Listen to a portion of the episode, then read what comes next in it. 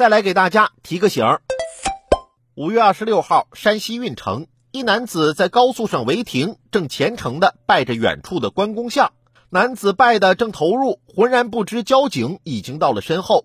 交警上前询问情况，该男子称自己开车路过时看到关老爷，就想着拜一拜保平安。交警随即对该男子进行安全教育。违停十分危险。想要关公保平安，首先你得遵守交通规则呀。但是有些事儿啊，咱们还是宁愿信其有，不可信其无。